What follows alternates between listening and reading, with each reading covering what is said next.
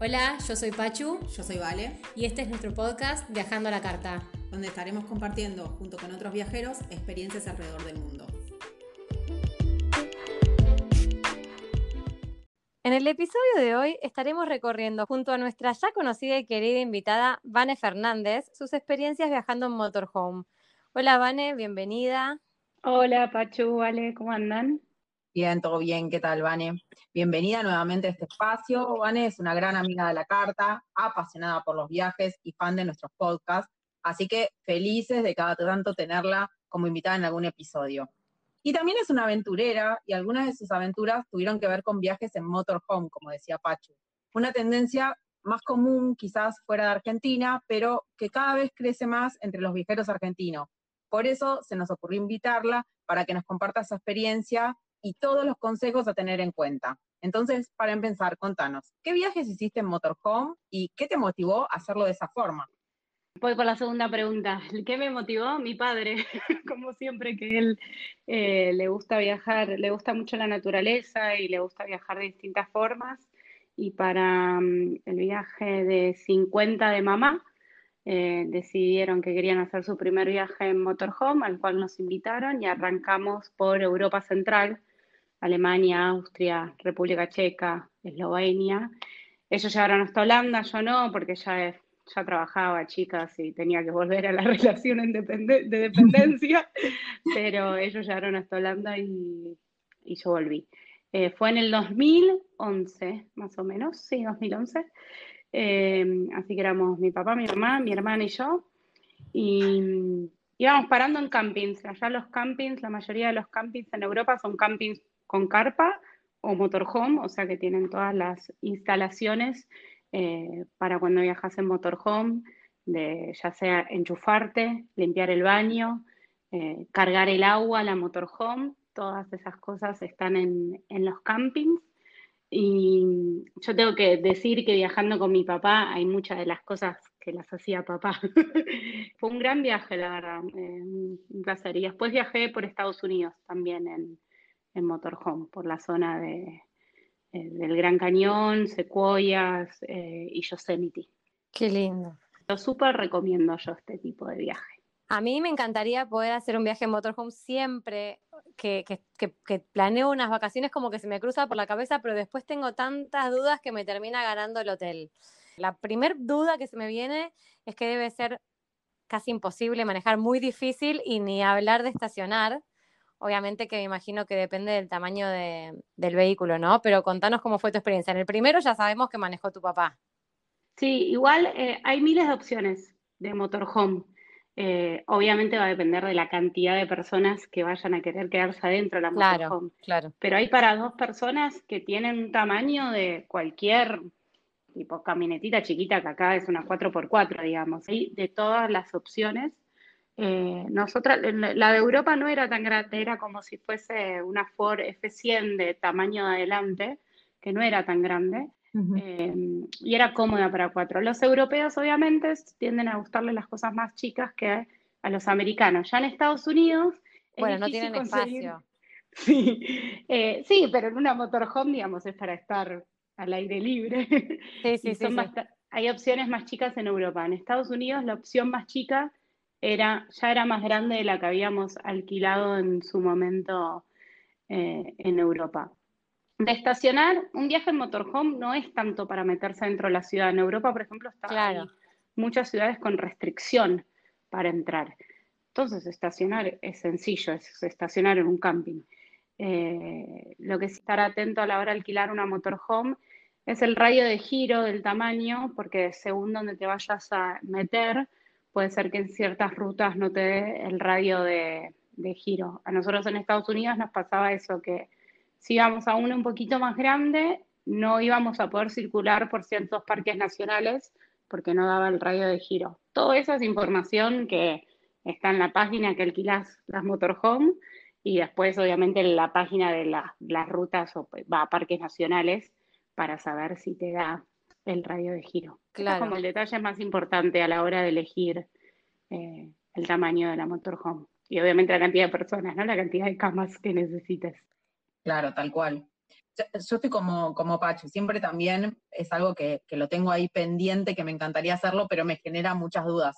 Comparto la duda del manejo, que ya no las estás evacuando, y también otra cosa que me genera como muchas dudas es todo lo que tenga que ver con el funcionamiento y las millones de cosas que tienen que a mí siempre es como que me pareció apasionante, siento que es como un juego todo que se va transformando en otra cosa, la cama que después es mesa y todo eso, que esa me parece que es la parte más divertida, pero también hay como otras cosas como más esenciales y que me parece que hay que prestarle atención, el tema de agua, baterías, conexiones eléctricas, que sabemos que en el viaje a Europa se debe haber ocupado mucho tu padre y habrá sido como tu entrenamiento para el viaje después de, Estados Unidos, pero contanos un poco, Vane, es complicado, em, ¿Cómo, ¿Cómo te enterás de cómo es todo eso? ¿Cómo te?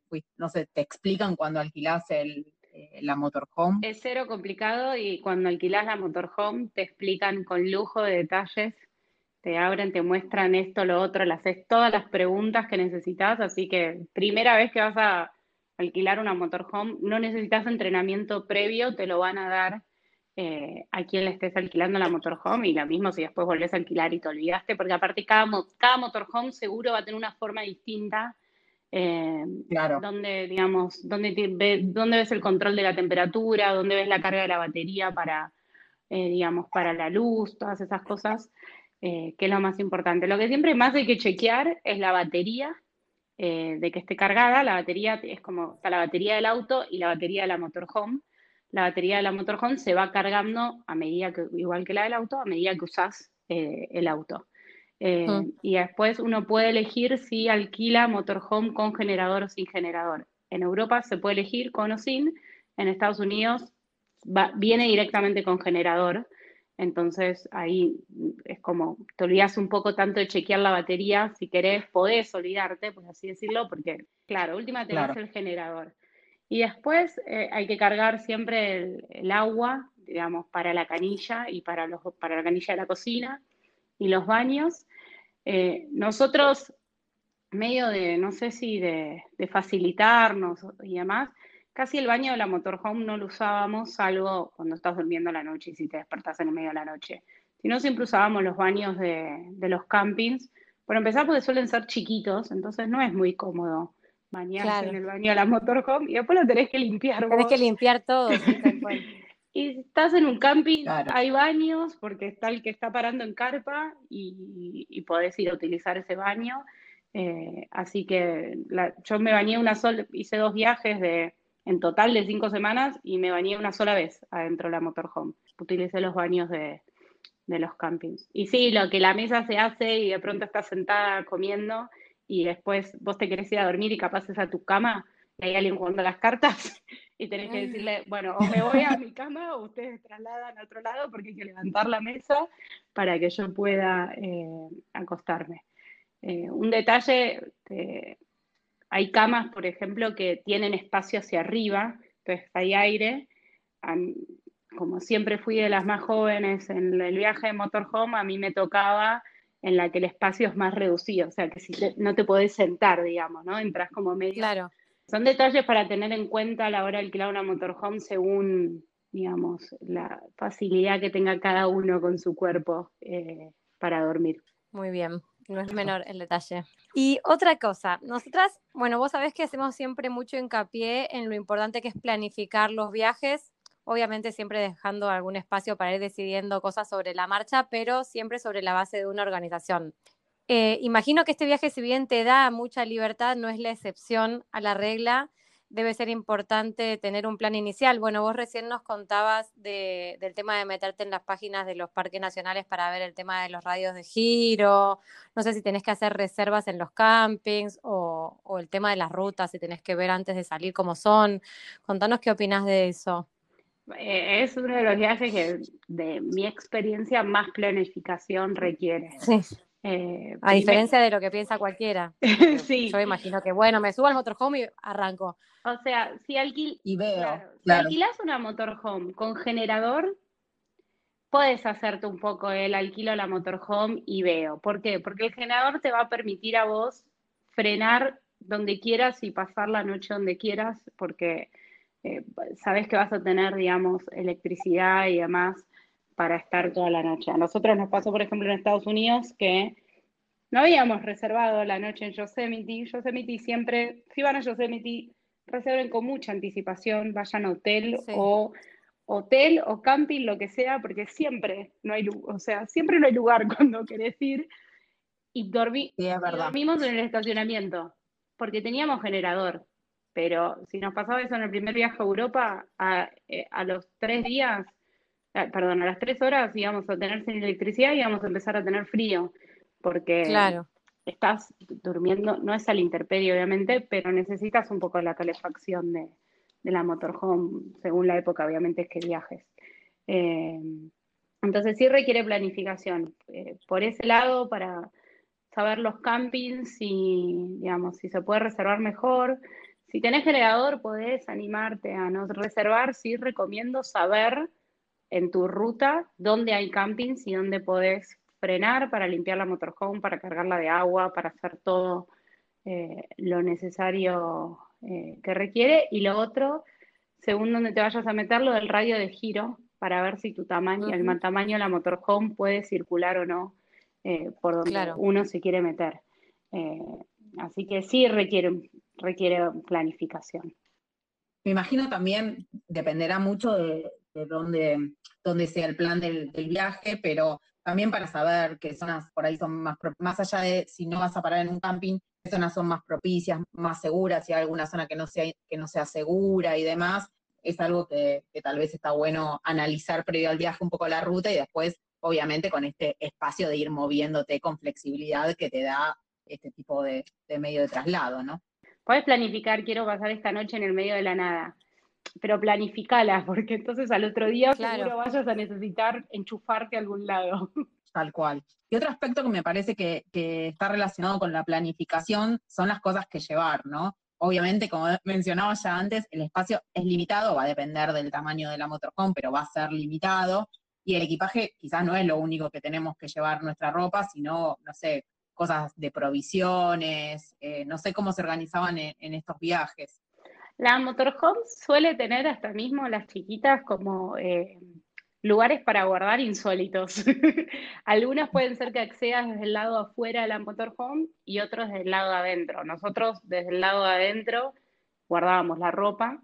Eh, para mí lo más positivo de la motorhome es que vos subís el primer día, desarmás tu bolso, el bolso lo guardaste en uno de estos compartimientos exteriores y no volviste a lavar el bolso hasta que volvés, digamos, eh, de vuelta a tu casa.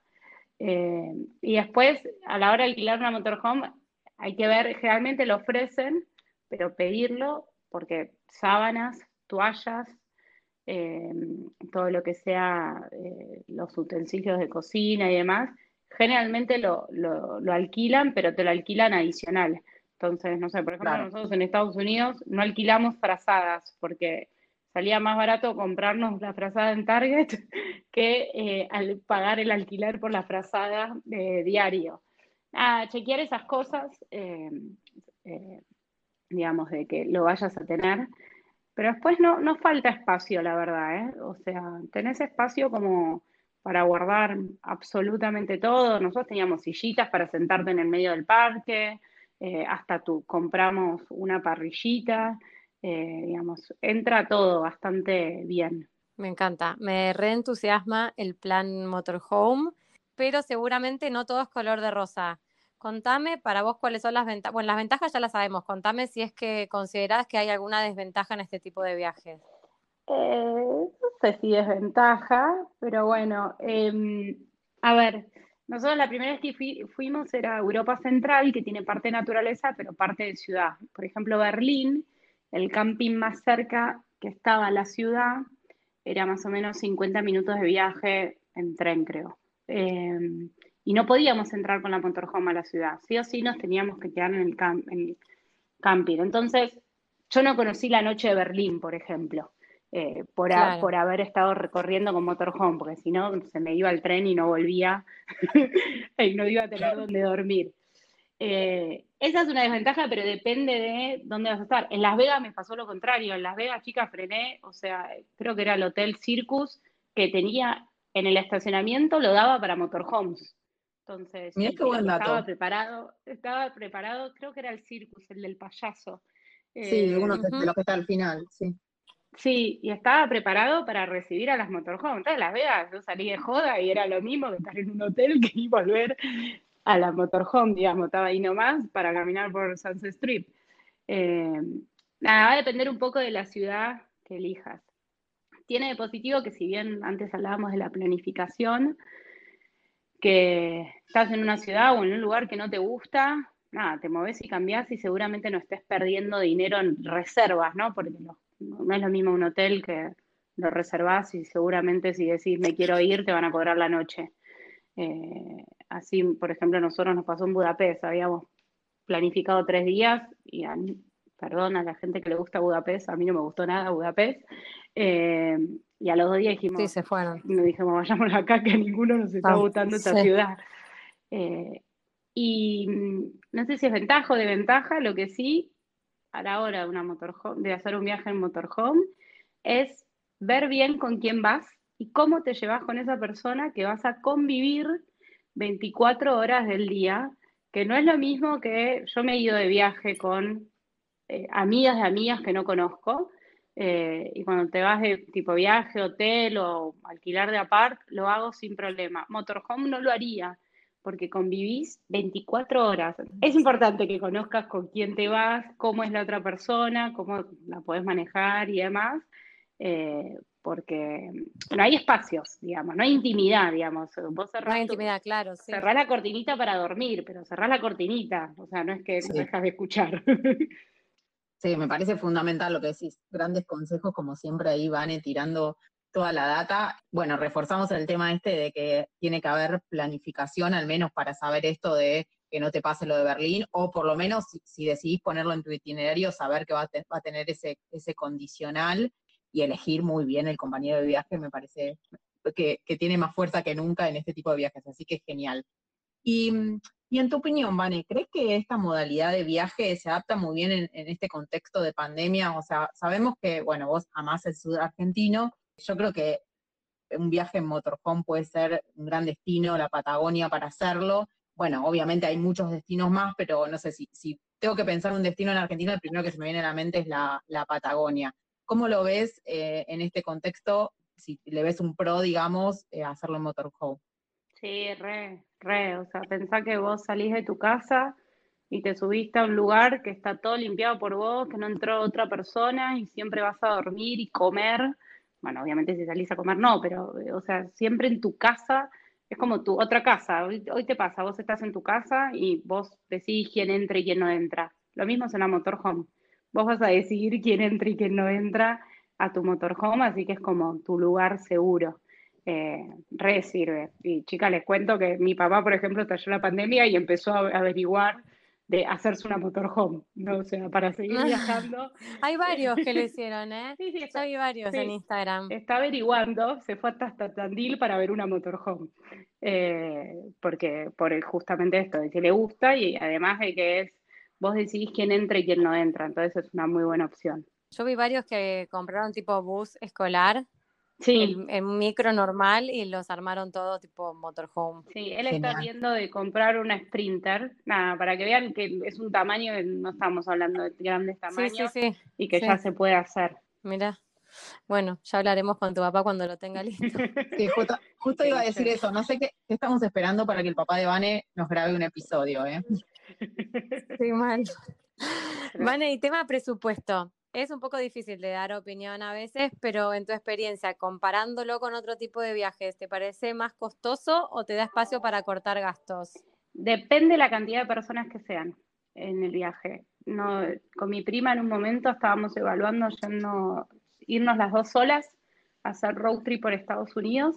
e Hicimos la cuenta de cuánto nos salía alquilar un auto y parar, típico hotel de dos, tres estrellas de ruta eh, de Estados Sí. Unidos, que compartíamos la habitación las dos, obviamente, versus alquilarnos una motorhome eh, y nos daba lo mismo. Ahí no errábamos. Ahora, si se sumaba una, una o dos personas más al viaje, porque la motorhome más chica en Estados Unidos es para cuatro personas eh, Claro. de alquiler, ahí sí ahorras costos, porque si no tendríamos que haber alquilado dos habitaciones, o sea, dos habitaciones de hotel por noche. Eh, entonces, siempre depende de la cantidad. Me imagino una familia que eh, va a una habitación de hotel, que tiene hijos y duerme en la misma habitación que los hijos, le va a dar lo mismo. Ahora, si es por dos, dos precios de habitaciones de hotel, le va a convenir. Perfecto.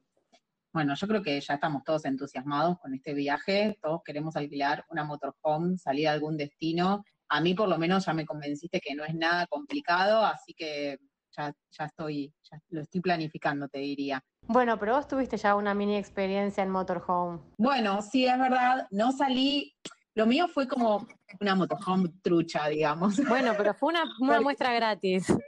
Fue una muestra gratis, tal cual. Bueno, gratis es otra cosa, no, pero no, bueno, está bien. Sí, sí, sí, sí. El año pasado, bueno, no, ya no es el año pasado, sino el anterior, cuando fuimos a Hawái, para hacer toda la, parte, bueno, vos conocés, la parte del Hannah Road, eh, la idea era no volver en el día para tener más tiempo de, recorrer eh, y, hacer el parque y demás, como un poco más tranquilos. Entonces queríamos hacer noche en Hana.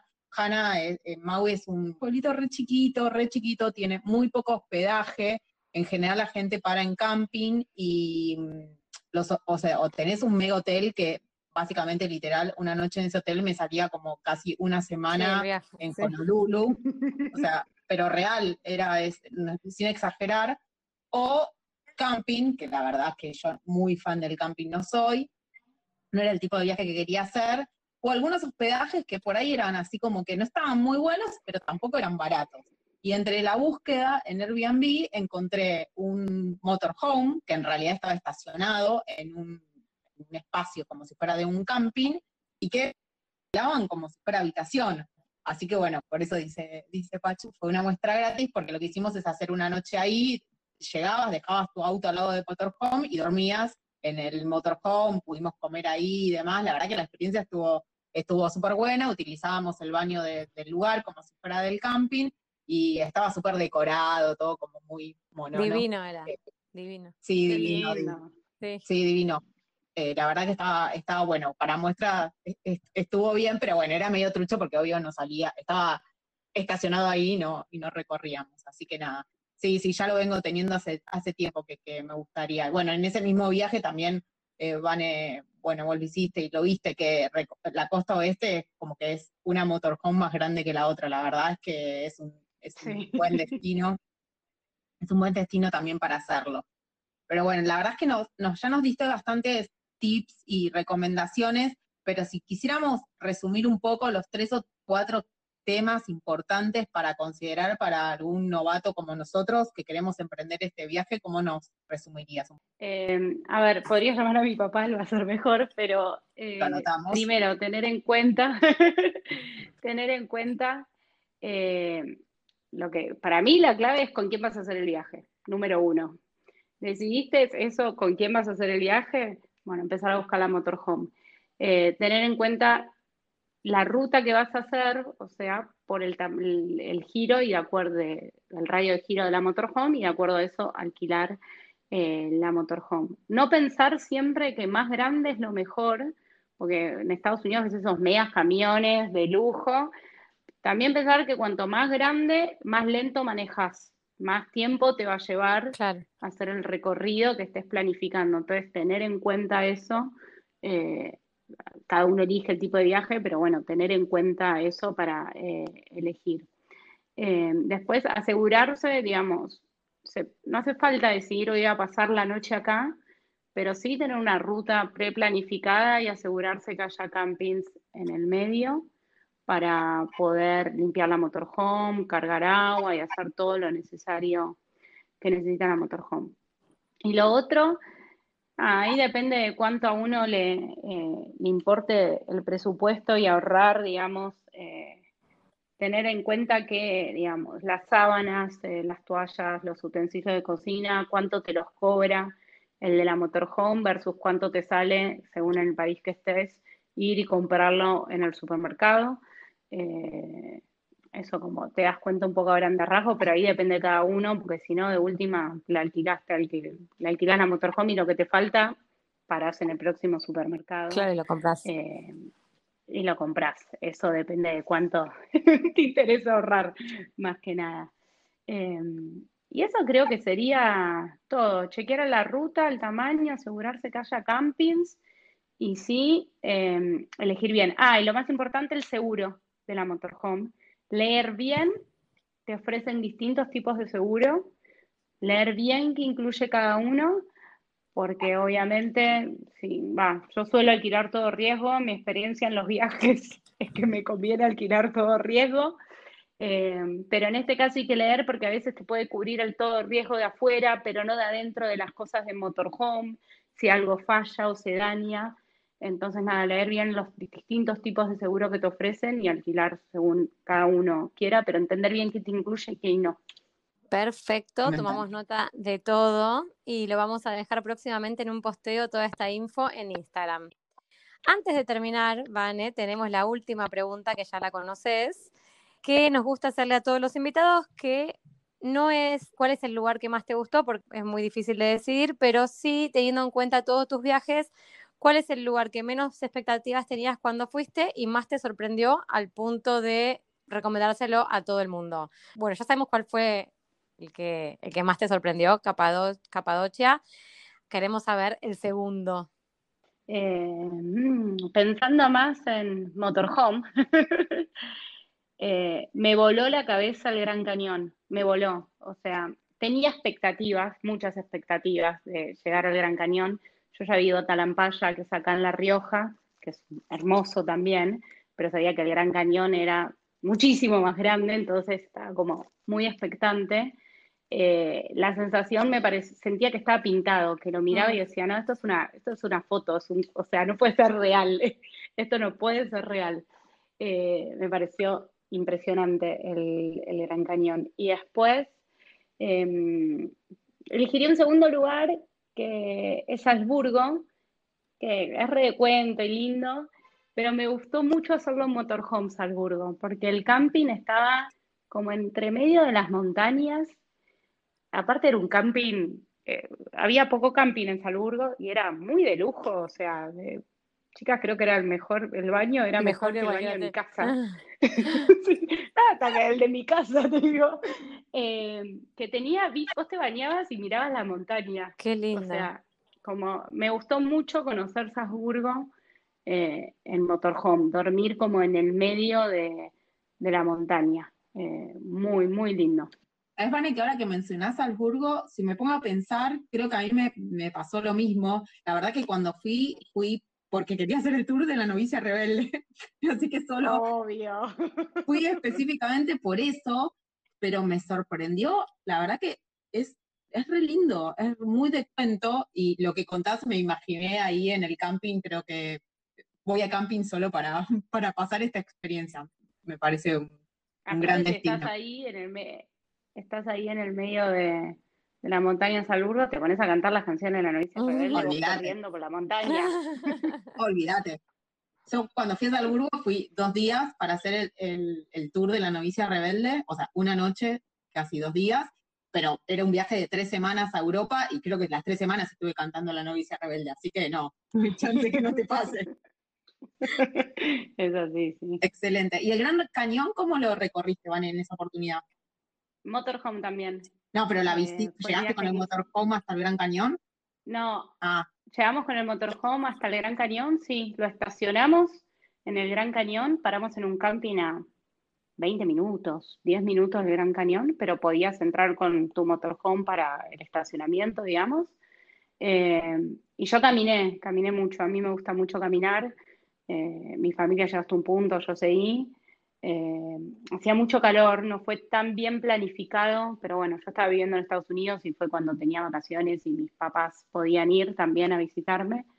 Eh, como para el Gran Cañón te permite que si querés puedes bajar y hacer noche, eh, digamos, como en la base.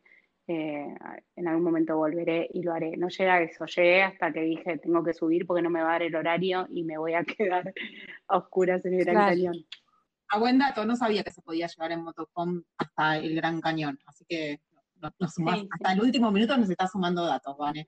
Excelente. Eh, después está el recorrido en helicóptero, el recorrido de la pasarela.